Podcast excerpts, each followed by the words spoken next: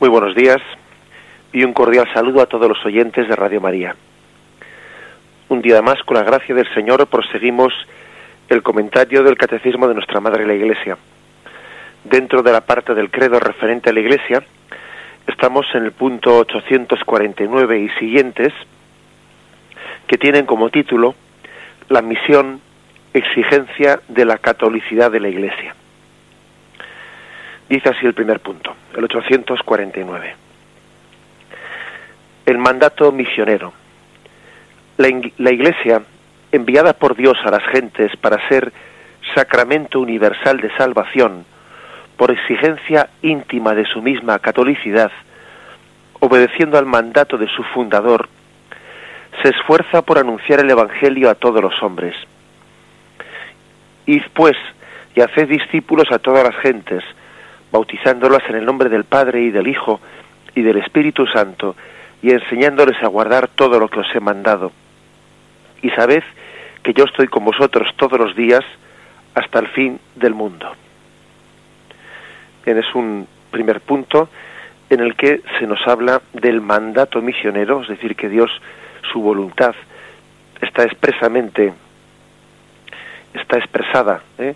expresamente dicha, pues eh, en ese mandato misionero, id, anunciad a todas las gentes, es una es una manifestación clara, ¿no? de cuál es la voluntad de Dios, que además es por otra parte dice este punto del catecismo una exigencia de la catolicidad, ¿no? Si la Iglesia es sacramento universal de salvación, lo que no puede hacer nunca es pues olvidar su vocación universal, olvidar pues la exigencia de la catolicidad, no se puede ser sacramento universal de salvación y mirarse únicamente a sí misma y sentirse a gusto allí donde ya está establecida y olvidarse olvidarse de otras consideraciones, ¿no?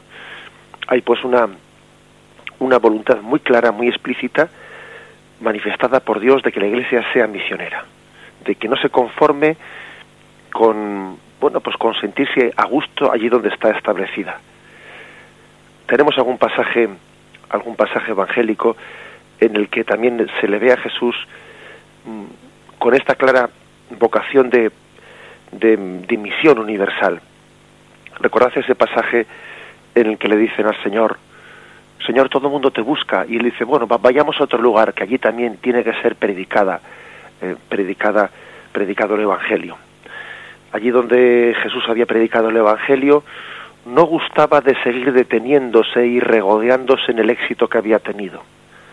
A los apóstoles, pues bueno, parece que le tiraban del manto a Jesús para quedarse allí donde habían sido acogidos y donde el Evangelio había obtenido éxito, pero, pero no conseguían convencerle al Señor. Él decía, vayamos también a otros lugares, que allí también tiene que ser predicado el Evangelio. Bien, por lo tanto, se trata de que entendamos que hay que cumplir la voluntad de Dios. Esta es la voluntad de Dios. No únicamente por puro mandato, sino que ese mandato es bueno para el hombre. Es bueno para nosotros, es bueno para la propia Iglesia. Ese mandato de Dios de ser misioneros nos preserva de la tentación de cerrarnos en nosotros mismos. Jesús dijo, el que busque su vida la perderá. También podríamos traducir esta frase de Jesús a decir, el que, el, que se preocupe únicamente de conservar su propia fe la perderá. Es quizás una aplicación un poco atrevida, ¿verdad? De, de, las palabras de Jesús, pero creo que, aunque sea con un poco de atrevimiento, podemos, podemos aplicarla. El que busque únicamente conservar su propia fe la perderá. Jesús ha querido que no nos cerremos a nosotros mismos, sino que, que, sintamos como vocación expresa y mandato suyo el transmitir la fe a los demás. A veces la fe se fortalece cuando se transmite, a veces no, siempre. Es como cuando pues de, niños hemos conocido pues que igual en un momento determinado hemos tenido que enseñarle a un hermano a un hermano una lección y el momento en que somos capaces de explicársela somos capaces de explicarle la, la lección a un hermano nuestro es el momento en el que Dios nos concede la gracia de aprenderla a nosotros bien no se puede fortalecer la propia, la propia fe sin transmitirla a los demás. nos hacemos un, un favor a nosotros mismos. ¿eh? Nos hacemos un favor a nosotros mismos en el momento en que transmitimos la fe a los demás, porque la nuestra se fortalece. O sea que en primer lugar el mandato misionero de Jesús es una gracia para que no nos cerremos a nosotros mismos, para que no nos miremos al ombligo, para que no hagamos de nuestra vida pues un pequeño horizonte, ¿no? de la autosatisfacción, de, del cumplimiento inmediato de nuestras necesidades. Además, cuando misionamos, cuando somos misioneros ante los demás, valoramos nuestra fe. Porque eso que cuesta transmitir, eso que es un esfuerzo, ¿no? El poder transmitir, lo consideramos como un tesoro. Pero lo contrario, uno no valora algo que no, que, que lo tiene guardado, ¿no? Y, y que no hace ningún esfuerzo para transmitirlo. También, de esta manera, al misionar, ponemos en práctica el mandamiento del amor al prójimo. Porque cuando alguien ama al prójimo, desea para él lo mejor. ¿Y qué otra cosa podemos desear mejor para nuestro prójimo que desearle a Cristo?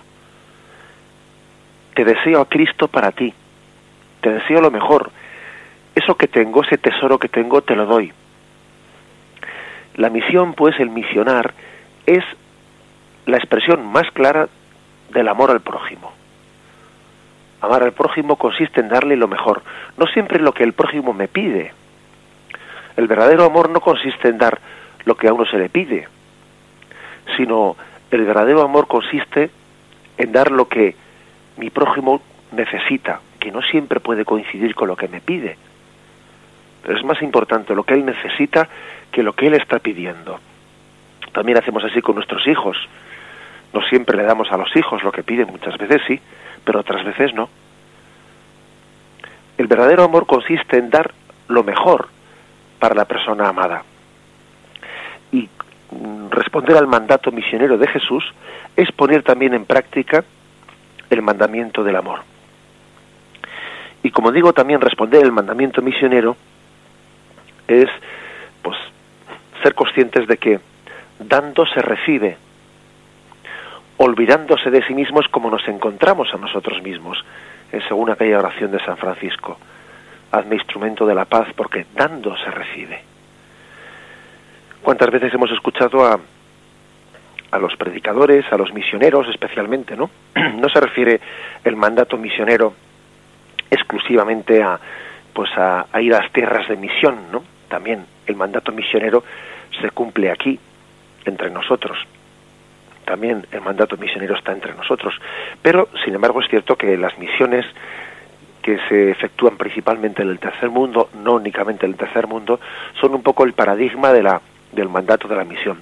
Pues bien, a lo que iba, ¿cuántas veces hemos escuchado a los misioneros decir que, se han, que han recibido el don de Dios de que en medio de su vocación misionera han recibido más de lo que han dado en todos los testimonios que han encontrado en esa gente a la que estaban evangelizando, que una de las cosas que han ido descubriendo conforme el mandato misionero ha sido puesto en práctica, es que igual han ido pensando que iban a, a dar y resulta que también han recibido pues montones de testimonios de riquezas personales en esas personas a las que estaban misionando.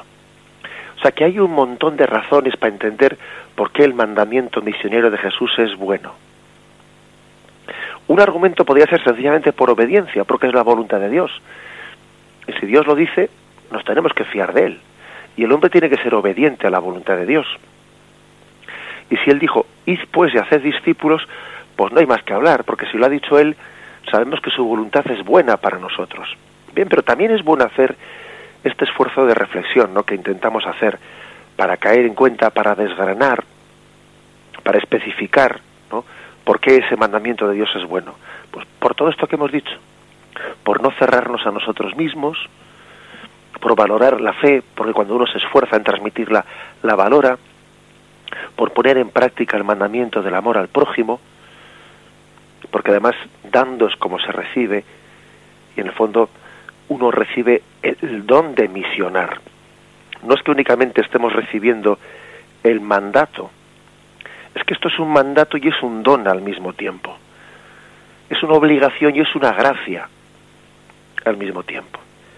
Lo malo de lo malo de esta palabra mandamiento es que muchas veces, no sé por qué, la interpretamos como, como algo mm, que es una especie de precepto legal, olvidándonos que en, el, en la Sagrada Escritura, en el Nuevo Testamento especialmente, ¿no? En la Sagrada Escritura, el mandamiento es un don de Dios. Es un don. Jesús no se limita a darnos un mandamiento, sino que nos da la gracia para que ese mandamiento sea posible. No se limita a mandar, igual que también nosotros con nuestros hijos no nos limitamos a mandarles, sino también les capacitamos para que cumplan el mandamiento que les hemos dado, ¿no? La misión pues no es un mandato, es también un don, es una gracia, una gracia de Dios para todos nosotros. Dios nos hace un gran favor, nos hace una gran gracia, ¿no? Dándonos el mandamiento de misionar nos preserva de muchos males, nos enriquece tremendamente en nuestra vida espiritual. Lo meditamos brevemente y continuamos enseguida.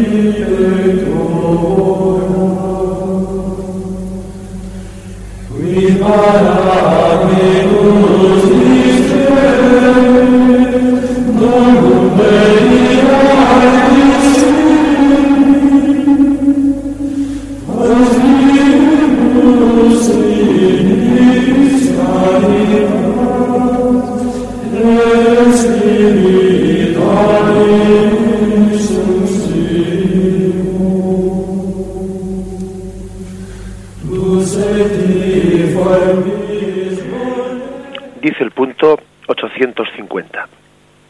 El origen y la finalidad de la misión. El mandato misionero del Señor tiene su fuente última en el amor eterno de la Santísima Trinidad. La Iglesia peregrinante es por su propia naturaleza misionera, puesto que tiene su origen en la misión del Hijo y la misión del Espíritu Santo, según el plan de Dios Padre. El fin último de la misión no es otro que hacer participar a los hombres en la comunión que existe entre el Padre y el Hijo en su espíritu de amor. Bien, aquí habla este punto de el origen y la finalidad de la, de la misión, de ese envío misionero, y hacer discípulos a todas las gentes bautizándolos. ¿Cuál es el origen y cuál es la finalidad? Bien, dice que tanto el origen como la finalidad tenemos que buscarlo en el misterio de la Santísima Trinidad. El origen está en lo que es la misión del Hijo y la misión del Espíritu Santo. El Padre envió a su Hijo y cuando Cristo ascendió a los cielos, entonces fue enviado el Espíritu Santo. Os conviene que yo me vaya para que sea enviado el Espíritu Santo. El Padre envió al Hijo y el Padre y el Hijo enviaron al Espíritu Santo. A eso se le llama la, misión del Padre y la misión del Espíritu Santo. Bien, esa palabra misión, nosotros mismos la hemos, la hemos mm, tomado, tomado, podríamos decir, la hemos robado de la Santísima Trinidad, pero no robado, sino que el Señor nos la ha querido eh, conceder y por y por metáfora, no por comparación, por prolongación, por prolongación, también nosotros nos sentimos misionados, enviados, igual que el Padre envía al Hijo, el Hijo nos envía a nosotros. Tenemos nuestro origen en la Santísima Trinidad. Nuestra misión es una prolongación de la misión del Padre al Hijo y de la misión del, del Hijo y el Padre al Espíritu Santo. Le enviaron y así también nosotros somos enviados. Estamos prolongando una obra, un impulso que parte de la Santísima Trinidad. ¿Que nos parece esto muy místico? ¿Que nos parece una evocación muy lejana? Miremosla con ojos de fe. ¿Qué otra cosa hacemos, pues? O sea, ¿qué otro sentido tiene, no? El que el que un conjunto de hombres, ¿no? El que una iglesia en su conjunto, en su familia, sienta esa vocación, sienta esa llamada. ¿De dónde le viene si no pues este impulso? ¿De dónde le viene esta fuerza? Le viene del seno de la Santísima Trinidad. Estamos prolongando eh, pues la misión que el Hijo recibió. Y tenemos que pensar que aquí que el primer misionero en el mundo, el primer misionero ha sido Jesucristo que no es que haya ido a África o a una misión asiática, no, es que ha venido al mundo. Él es el primer misionero enviado desde el seno del Padre. Ese es el origen, pero también este punto existe en la finalidad. Y también la finalidad es la misma Santísima Trinidad. Es la comunión en la Santísima Trinidad. Dice aquí, el fin de la misión nosotros que hacer participar a los hombres en la comunión que existe entre el Padre y el Hijo en su espíritu de amor. Por tanto, la, la misión es llegar, llevarnos a la comunión en la Santísima Trinidad. Hacernos partícipes de, de esa comunión de amor. La finalidad de la misión es dar gloria a Dios. ¿Y cómo se da gloria a Dios? Pues haciendo que el hombre participe de la comunión con la Santísima Trinidad. Eso es lo que glorifica a Dios. La gloria de Dios es la vida del hombre y la vida del hombre es la vida intratrinitaria. El poder participar de esa riqueza inmensa, ¿no? Que es, pues que es la vida de la Santísima Trinidad. Y en este es eh, lo que hace referencia al origen y a la finalidad de la misión. Damos un paso más, porque el, siguiente punto, después de haber hablado del origen y de la finalidad, el siguiente punto dice el motivo de la misión. Se está, pues, como veis, un poco desmenuzando. ¿eh? Mandato, origen, finalidad, el motivo de la misión. Dice así, el motivo de la misión, del amor de Dios para todos los hombres, la Iglesia ha sacado en todo tiempo la obligación y la fuerza de su impulso misionero, porque el amor de Cristo nos apremia. Y si hacéis referencia a la segunda carta a los Corintios, capítulo 5, versículo, versículo 14, que dice así, porque nos apremia al amor de Cristo, al pensar que si uno murió por todos, todos murieron. Y si murió por todos, para que no vivamos ya, sino para el que vive por nosotros, para el que murió y resucitó por todos ellos nos apremia el amor de Cristo.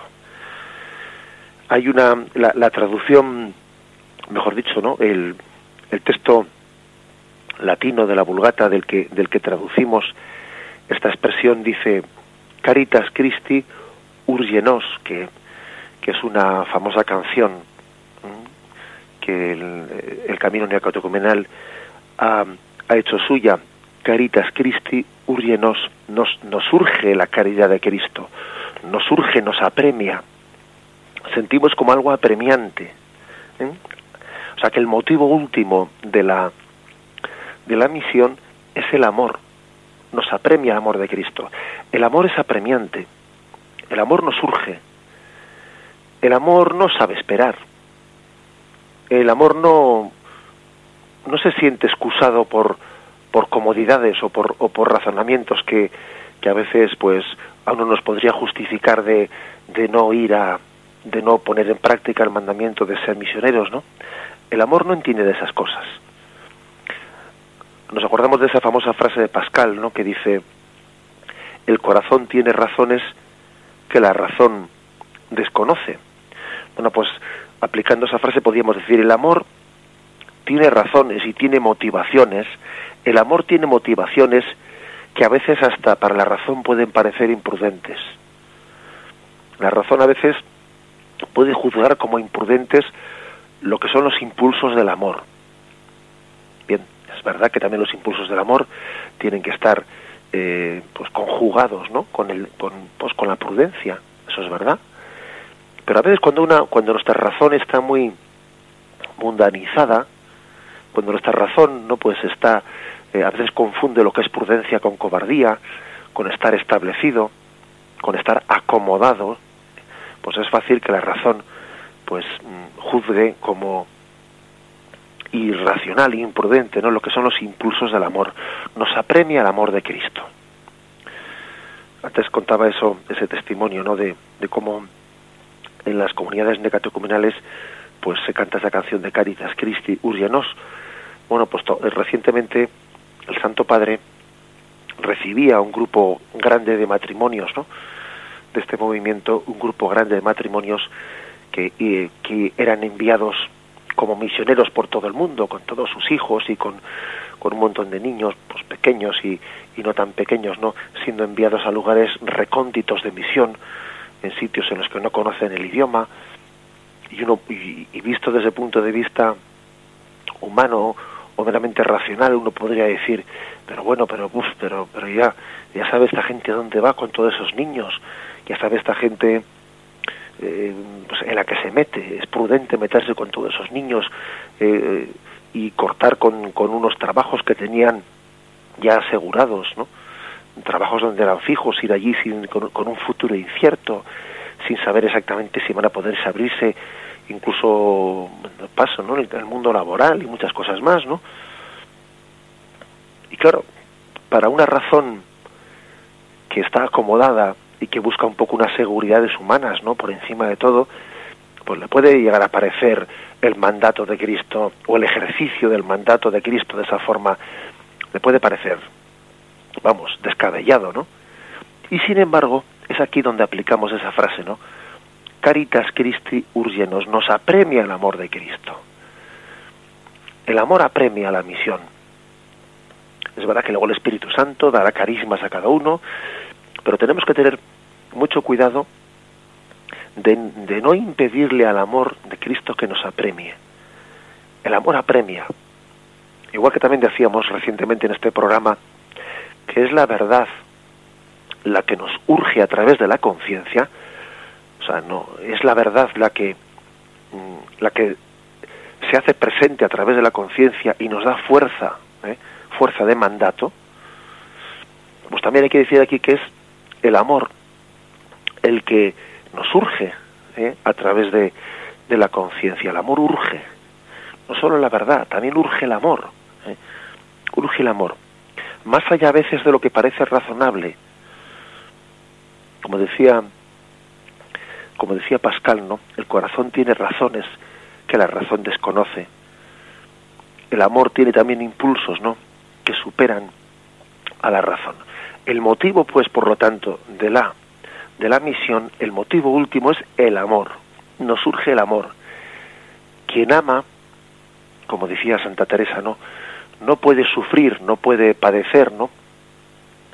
Eh, pues la carencia del amado el que ama no puede sufrir el que el mundo no conozca a Cristo, el que el mundo carezca del mayor de los tesoros. El que ama siente ese impulso, ¿no? A comunicar a Cristo a sus hermanos. Y prosigue este, este texto, mejor dicho, este punto 851, ¿eh? en el que nos habíamos detenido en la primera frase. En efecto, Dios quiere que todos los hombres se salven y lleguen al conocimiento pleno de la verdad. Esta es una cita de primera Timoteo, capítulo segundo, versículo 4. Dios quiere que todos los hombres se salven y lleguen al conocimiento pleno de la verdad. Dios quiere la salvación de todos por el conocimiento de la verdad. La salvación se encuentra en la verdad. Si decíamos, ¿no?, que, que el motivo es que la caridad nos surge también el motivo es que Dios quiere que conozcamos, ¿no? La verdad. Dios no quiere que nos salvemos por la ignorancia. De esto también hablábamos recientemente. Lo que no podemos es hacer de la ignorancia el camino de la salvación. Los sacramentos son siete.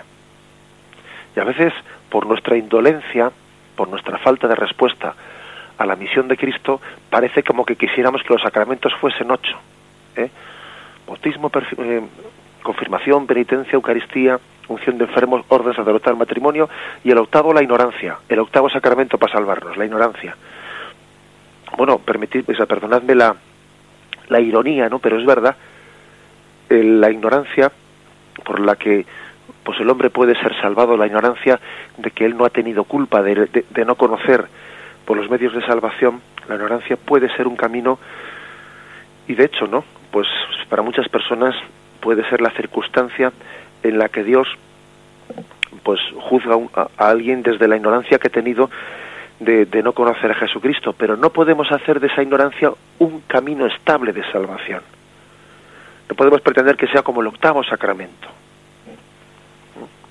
Nosotros, Dios quiere que el hombre se salve y llegue al conocimiento pleno de la verdad, que se salve conociendo la verdad, no que se salve ignorándola. Por, por lo tanto, no, no es de recibo, ¿no? Recurrir a, la ignorancia como si fuese un camino estable de salvación. En la ignorancia hay mucha inestabilidad, hay muchas, mm, muchos peligros en medio del error. Y Jesús quiere que nos salvemos en el conocimiento de la verdad. Como dice este versículo del capítulo segundo de Timoteo, de la primera carta de San Pablo a Timoteo. Por el conocimiento de la, de la, de la verdad, lo cual supone estimar al hombre. Estimar al hombre diciéndole la verdad. Al hombre se le dice la verdad. La salvación está en la verdad. Y este es, este es algo que creo que nos tiene que, que hacer mm, verdaderamente descubrir nuestra vocación como llamados a conocer la verdad. No como eh, alguno de, de, alguna manera se consuela, prefiere no saberla o, o se refugia en su ignorancia. No, no, no. Tenemos una vocación a la verdad. Y prosigue este punto. Los que obedecen a la moción del Espíritu de verdad están ya en el camino de la salvación, pero la Iglesia, a quien esta verdad ha sido confiada, debe ir al encuentro de los que la buscan para ofrecérsela. Porque cree en el designio universal de salvación, la Iglesia debe ser misionera.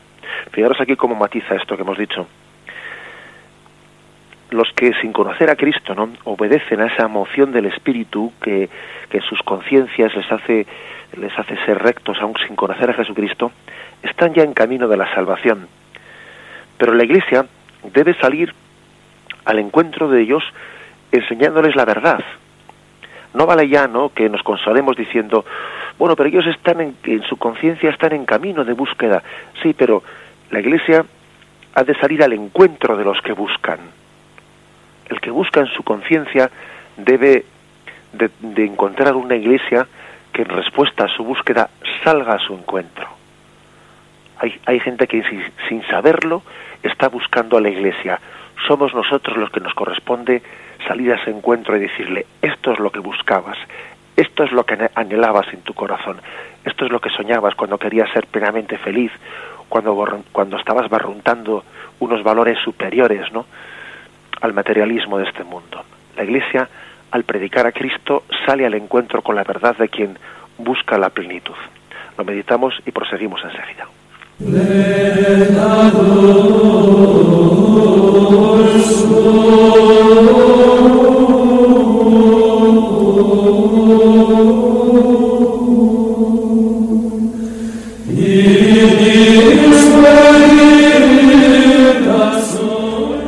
En esta interrupción escuchábamos también pues esa esa cuña que suele introducir, ¿no? Radio María hablando de bueno, pues de esa misión que tiene Radio María en Congo Kinshasa.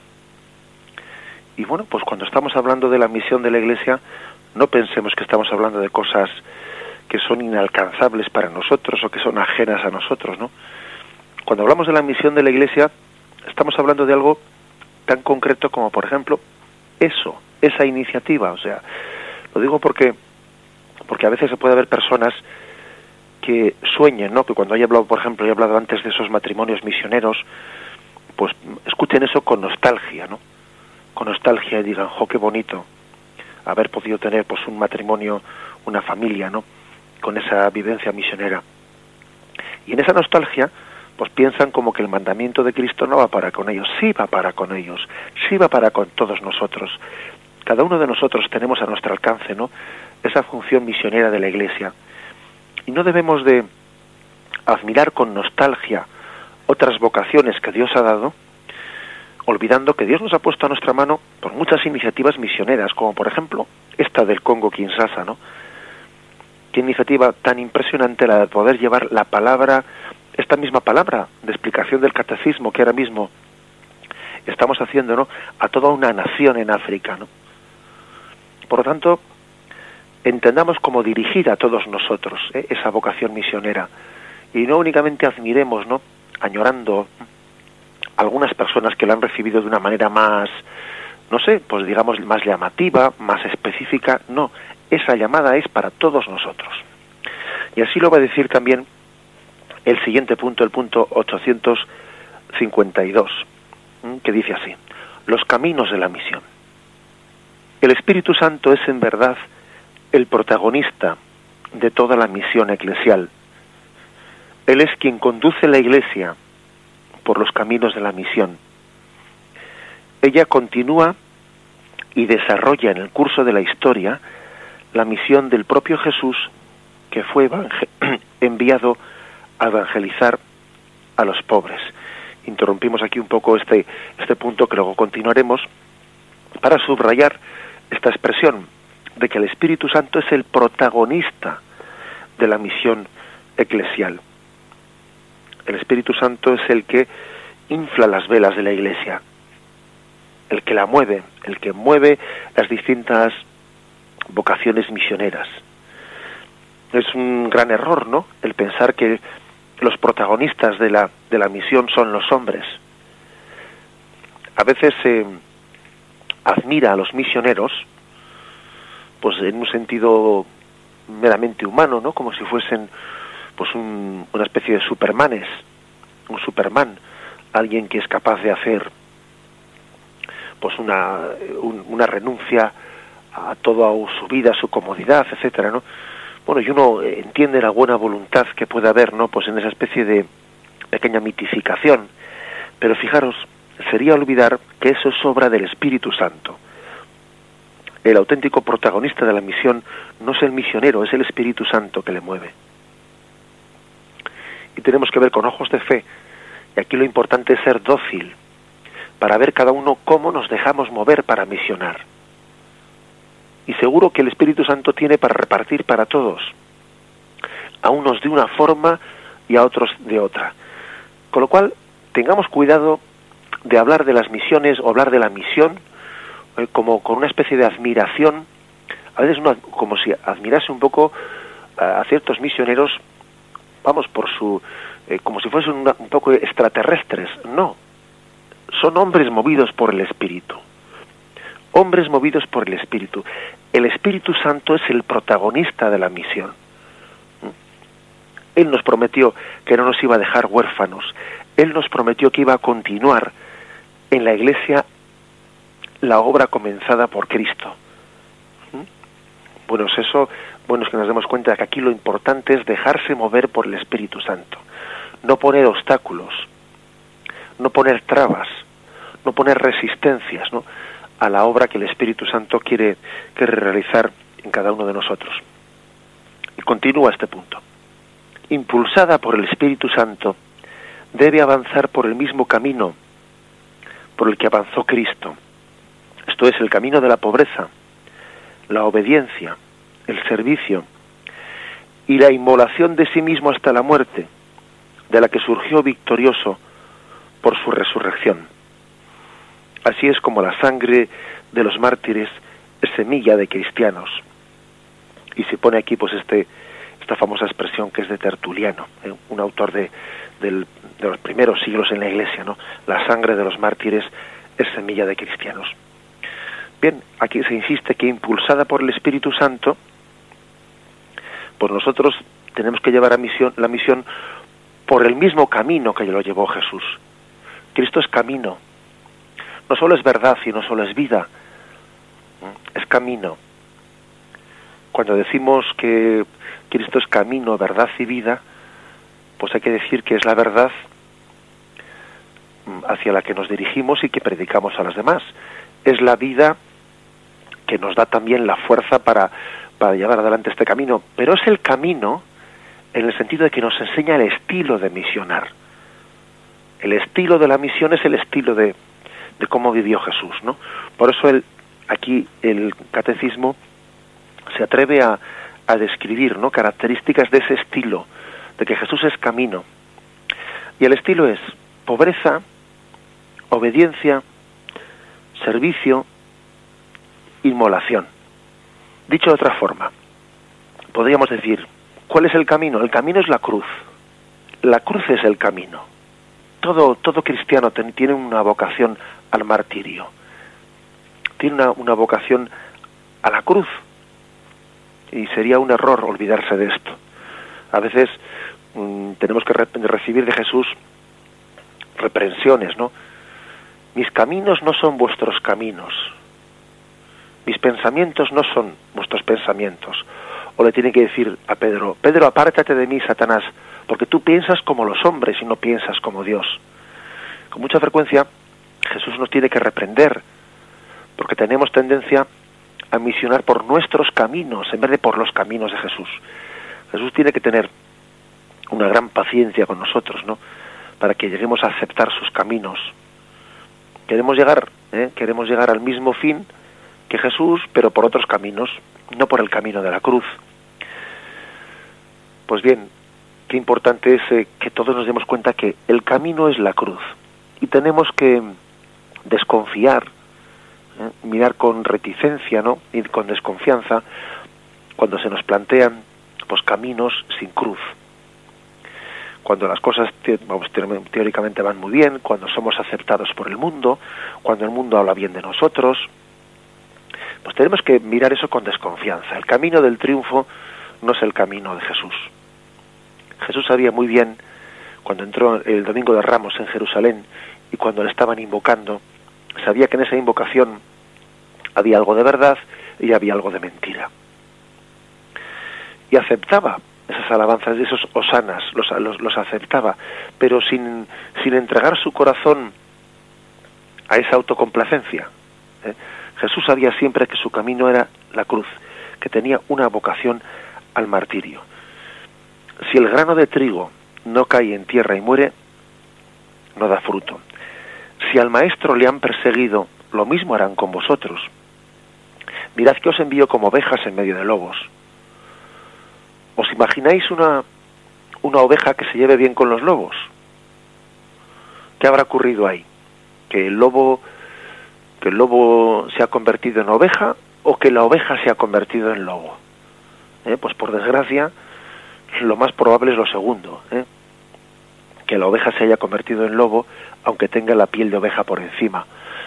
Lo lógico pues es que, lo, que el lobo ataque a la oveja. Es lo lógico, es, lo, es lo previsible. Cuando Jesús dice, mirad que os envío como ovejas en medio de lobos, pues nos está profetizando persecuciones, incomprensiones. Si a Jesús le ocurrió eso, pues lo lógico es que también os ocurra a vosotros. Así que tenemos que ver todas las persecuciones y las incomprensiones que sufre y está padeciendo la Iglesia, ¿no? Que ha padecido siempre, pero también en estos momentos, ¿no? De una manera, pues un poco distinta, ¿no? Como han ocurrido en otros tiempos. Nos tenemos que entender como purificaciones. Purificaciones en las que nos estamos configurando con la cruz de Cristo, camino de misión. Y esa, esa purificación se nos lleva a desprendernos, se nos lleva a hacernos creíbles delante del mundo. Cuando uno acepta una persecución con humildad, ¿eh? bueno, la acepta con dignidad, ¿eh? sin perder los papeles, ¿eh? sin coger malas formas, las formas de contestar, no dejando de orar por su enemigo o por el que se manifiesta como enemigo, ¿no? Entendiendo como hermano aquel que le ha ofendido, pues mm, dándose testimonio de amor en medio de la persecución. Cuando uno llega a decir, ¿no? Como Jesús en la cruz, Padre, perdónalos porque no saben lo que hacen y voy a rezar por ellos. Cuando uno recibe la persecución así, se purifica en la persecución, se hace más creíble la persecución, se hace humilde, se lleva, se hace más desprendido. Y en, ese, y en ese caso, pues la cruz es camino de salvación, es camino de purificación, es camino de autentificación de la misión. Eh, sin embargo, cuando en medio de las persecuciones, ¿no? Pues, pues nos, nos perdemos la paz, ¿eh? perdemos la paz y nos rebelamos y, y nos ponemos a la misma altura ¿eh? de quienes nos están persiguiendo, etcétera, pues podemos de alguna manera, en vez, de, eh, en vez de abrazar el camino de Cristo, que es el camino de la cruz, pues hacer otra, otra cosa. Por lo tanto, la persecución, la persecución es una buena señal. Fijaros que llega a decir Jesús en el Evangelio, ¿no? Hay de vosotros si todo el mundo habla bien. Hay de vosotros. Que es una frase, pero clara, donde las haya, ¿no?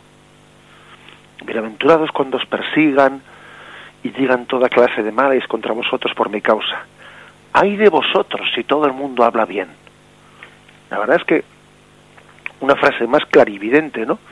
Pues yo creo que es que más, más, más contundente no podía habernos dicho el Señor en el Evangelio. El camino de la misión tiene que ser un camino de cruz. Si con el Maestro ha ocurrido, ¿no va a ocurrir acaso con los discípulos?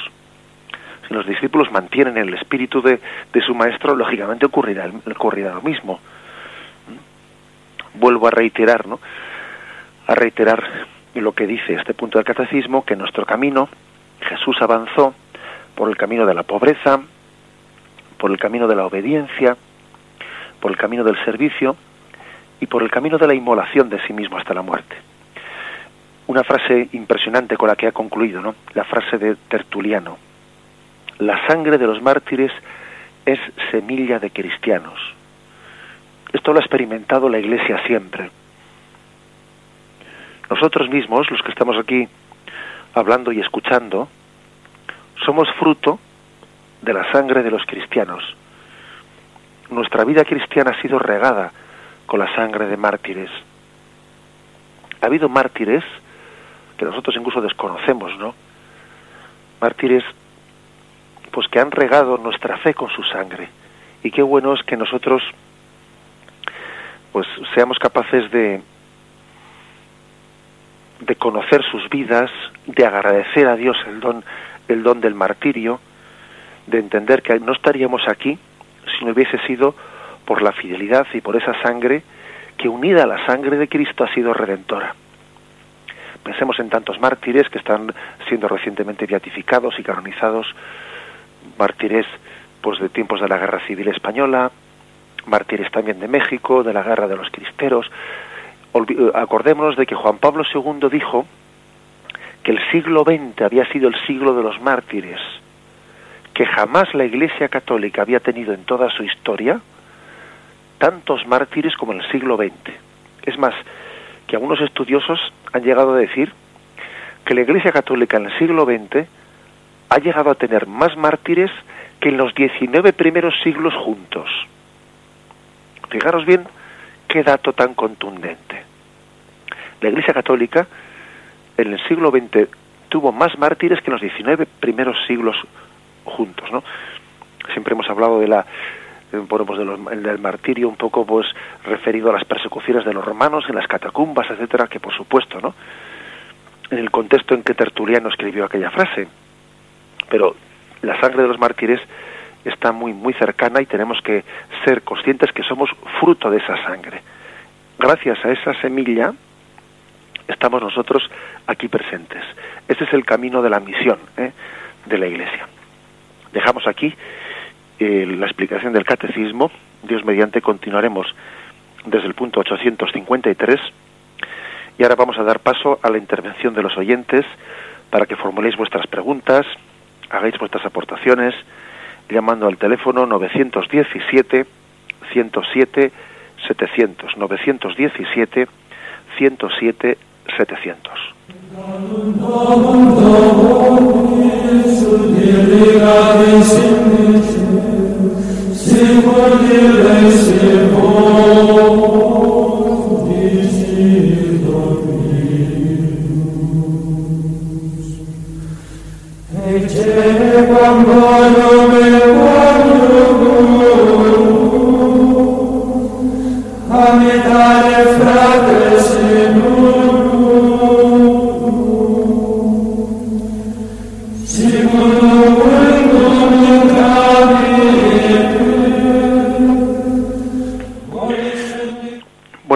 ¿Quién hablamos? Sí, buenos días. Buenos días. Soy, soy Claudio de Cáceres. Buenos días, Claudio. Eh, ya le he llamado en alguna ocasión. Muy bien. Bueno, pues buenos días para todos, lo primero. Muy bien. Eh, vamos, dos, dos cuestiones. Eh, me gustaría que me aclarase un poquito esto último que acaba de decir, de que en el siglo XX mm, ha habido más mártires que en los 19 siglos anteriores. Eso por un lado. Y luego, por otro lado, mm, con don Manuel Horta, que también le llamo alguna que otra tarde, pues viene un poquito a colación lo segundo. De si la sangre de los mártires efectivamente ha sido semilla de los cristianos de hoy día y, desde, desde su momento del martirio, ha sido semilla para los demás creyentes, eh, enlazar, por ejemplo, esto con cómo se puede entender eh, la Inquisición en este sentido. Bien, de acuerdo, le respondo brevemente eh, a las dos cosas. Gracias. Bueno, con respecto, eh, respondo por la radio. Con respecto a lo primero, bueno, pues eh, hay que decir que es que en el siglo XX se dieron muchos episodios de persecución religiosa, eh, pues no únicamente como la que pudo ocurrir en España, donde también hay que decir pues que fallecieron pues unos 12.000, ¿eh? 12.000 personas consagradas, también la guerra de los cristeros, también por ejemplo hay que saber que en el campo de concentración de Dachau, en el campo de concentración nazi hubo 6.000 sacerdotes que fueron allí apresados por Hitler, ¿eh? de los cuales 3.000 murieron y 3.000 salieron con vida. Hay que entender también que los archipiélagos Gulag, ¿no? En todos los Gulag soviéticos, pues eh, hubo muchísimas personas que también fueron martirizadas por causa de su fe. Acordemos también del régimen de Pol Pot, eh, pues en en Asia, etcétera. es decir, el comunismo también ha llevado al martirio a muchísimos, eh, a muchísimos creyentes. El comunismo ha sido también una de las causas por las que el martirio ha sido, pues, un camino, un camino muy generalizado en el siglo XX, muy generalizado. Entonces creo que esta es un poco la, digamos, las circunstancias históricas en las que el martirio ha podido ser tan extendido en el siglo XX. Añadamos a esto que según el anuario de la Santa Sede, anualmente más o menos unos, unos 24, ¿eh? 24 sacerdotes misioneros mueren en mártires violentamente en el mundo, en distintas circunstancias, en África, aquí o allá. Todavía recientemente pues está, eh, hemos escuchado como un sacerdote italiano moría mártir en, en Irak. Bien, pues eh, es así, ¿eh? es así. Eso por una parte. En segundo lugar, lo que usted me dice de que la semilla, la semilla de los cristianos pues es, mejor dicho, la, sangre de los mártires es semilla de los cristianos. Y usted me pregunta, pues cómo compaginar eso con el tema de la Inquisición.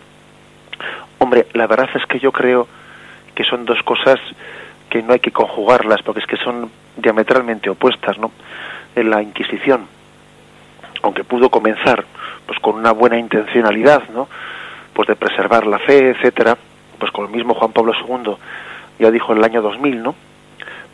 También conformó pues un, parte de un pecado de los hombres que formamos la Iglesia, por lo que suponía de intolerancia y por lo que suponía de falta de bueno, pues falta de respeto al prójimo. Por lo tanto, esa sangre no es semilla de cristiano, sencillamente pues es fruto de un pecado nuestro. ¿eh? O sea que la frase de Tertuliano de que la sangre de los cristianos es, semilla de cristianos, pues lógicamente no se aplica al tema de la Inquisición, no se aplica al martirio. Poco tiene que ver con el martirio ese otro episodio. ¿eh? Eh, los pecados los pecados que podamos cometer no son semilla de cristianos, evidentemente. ¿eh? Son dos cosas distintas. Adelante, damos paso al siguiente oyente. Buenos días. buenos días. Buenos días. Mire, yo quería preguntarle ahora que escuché sobre la inseminación artificial, que me enteré de que es, o sea, no está bien a ojos de la Iglesia. Entonces mi pregunta es, mm, ¿por qué no? Si es al contrario del aborto, que favorece a la vida y todo esto, ¿por qué está en contra? Y de acuerdo, respondo brevemente, aunque sea sí, perdona, pero es que tengo alguna pregunta más, las digo rapidito. Y referente al aborto, en caso de que tu, em, tu vida peligre y te manden a elegir entre abortar o no, ¿hasta qué punto se puede también dejar eso, la confianza en Dios, digamos? Y después lo de... Mm, hablo muy rápido para que no entretenga.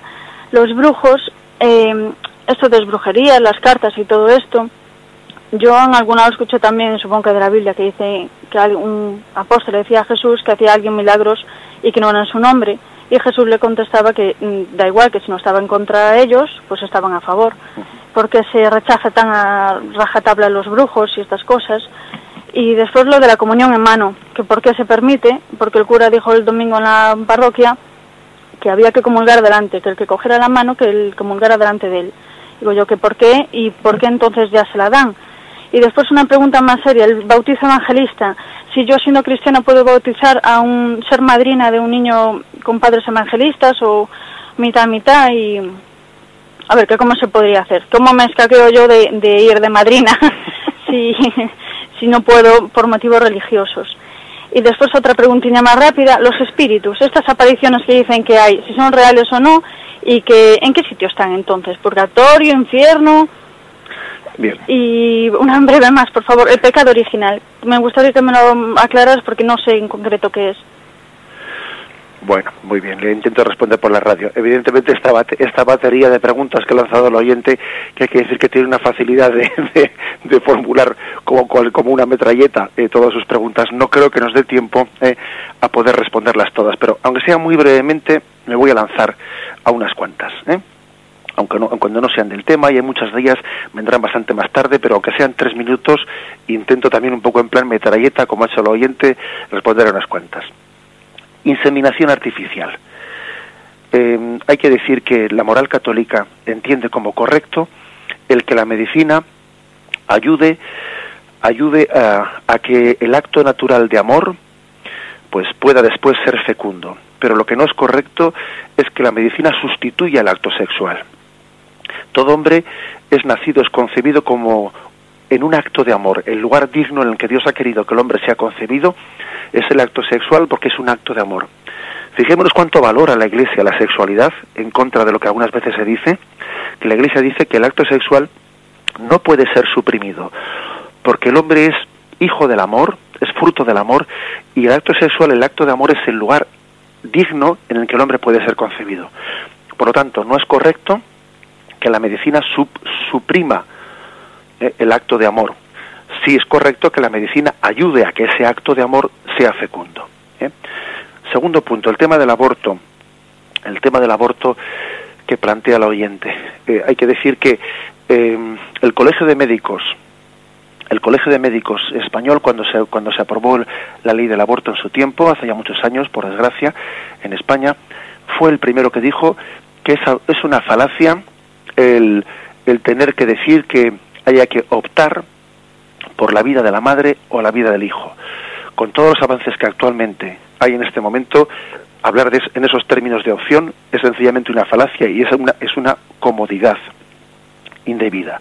Puede ocurrir que intentando salvar a la madre o al hijo muera el otro. Pero otra cosa distinta es que yo para salvar a uno mate al otro. Son dos cosas bien distintas. ¿eh? Puede ocurrir que intentando aplicar una terapia a uno de ellos produzca un efecto secundario que sea la muerte del otro. Bien, eso es una cosa probable y eso nosotros no lo entendemos como aborto voluntario. Pero otra cosa distinta es que se busque ¿eh? directamente la muerte pues del niño de la madre pues para salvar la otra. ¿eh? Pero que eso es, eh, hay que decir, la respuesta a otro punto. Y aunque sea alguna, alguna otra respuesta más de las muchas planteadas, hay que decir, bueno, la Iglesia da da permiso, ¿eh? por lo menos en España, para comulgar bien sea en la mano, bien sea en la boca, pero en cualquiera de los dos casos hay que hacerlo con dignidad. ¿Mm? Hay, hay testimonios apostólicos de ambas cosas, ¿no? Hay un, hay un texto patrístico que dice que tu mano sea el trono de Dios en el que él es depositado. Por lo tanto, cuando uno comulga la mano, pues tiene que hacerlo con esa dignidad de que su mano es un trono y que si se le deposita no en la mano izquierda la, comunión con la derecha con unción, después de haber hecho una inclinación en su cabeza, reciba y, y habiéndose ladeado junto al sacerdote consuma. O bien cuando comulga en la boca recuerde aquel pasaje aquel pasaje del Salmo que dice abre la boca que te la llene es decir son evocaciones eh, evocaciones místicas para realizar la comunión dignamente de una forma o de la otra, ¿no? La indignidad no está en la forma, sino en la forma en la que se utiliza digna o indignamente eso. Y aunque sea brevemente, pues decir que eh, los brujos y los y el espiritismo no es una forma, eh, como ha dicho el oyente, bueno, que no cabe aplicar ahí ese ese ese precepto de si al fin y al cabo expulsan demonios y hacen el bien, ¿por qué impedírselo? No, porque dentro de la brujería y dentro de esa dentro de ese tipo de bueno pues de de tendencia así morbosa las adivinaciones, primero hay una mentira. Segundo, uno puede ser engañado por Satanás. Y tercero, es fomentar un morbo y fomentar una, una ansiedad, una ansiedad que en el fondo nos están olvidando que el cristiano tiene que vivir en la confianza en Dios. Nuestro futuro está en Dios. Nosotros confiamos en Él. Él es nuestro camino. ¿eh? Y por lo tanto, confiando en Él, nosotros no tenemos a qué temer.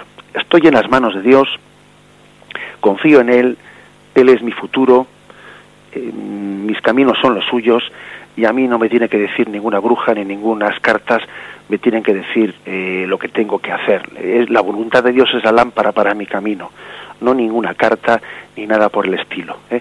Eso creo que no es complementario con el camino de Jesús, sino que es que es contradictorio. Lo contradictorioso elimina la confianza y elimina el abandono en la providencia de Dios. Bien, lamento no haber podido responder a todas las, a toda la batería de preguntas del oyente, pero lo dejamos ahí. Con la gracia del Señor continuaremos otro día eh, en este comentario del Catecismo de nuestra Madre la Iglesia. Alabado sea Jesucristo.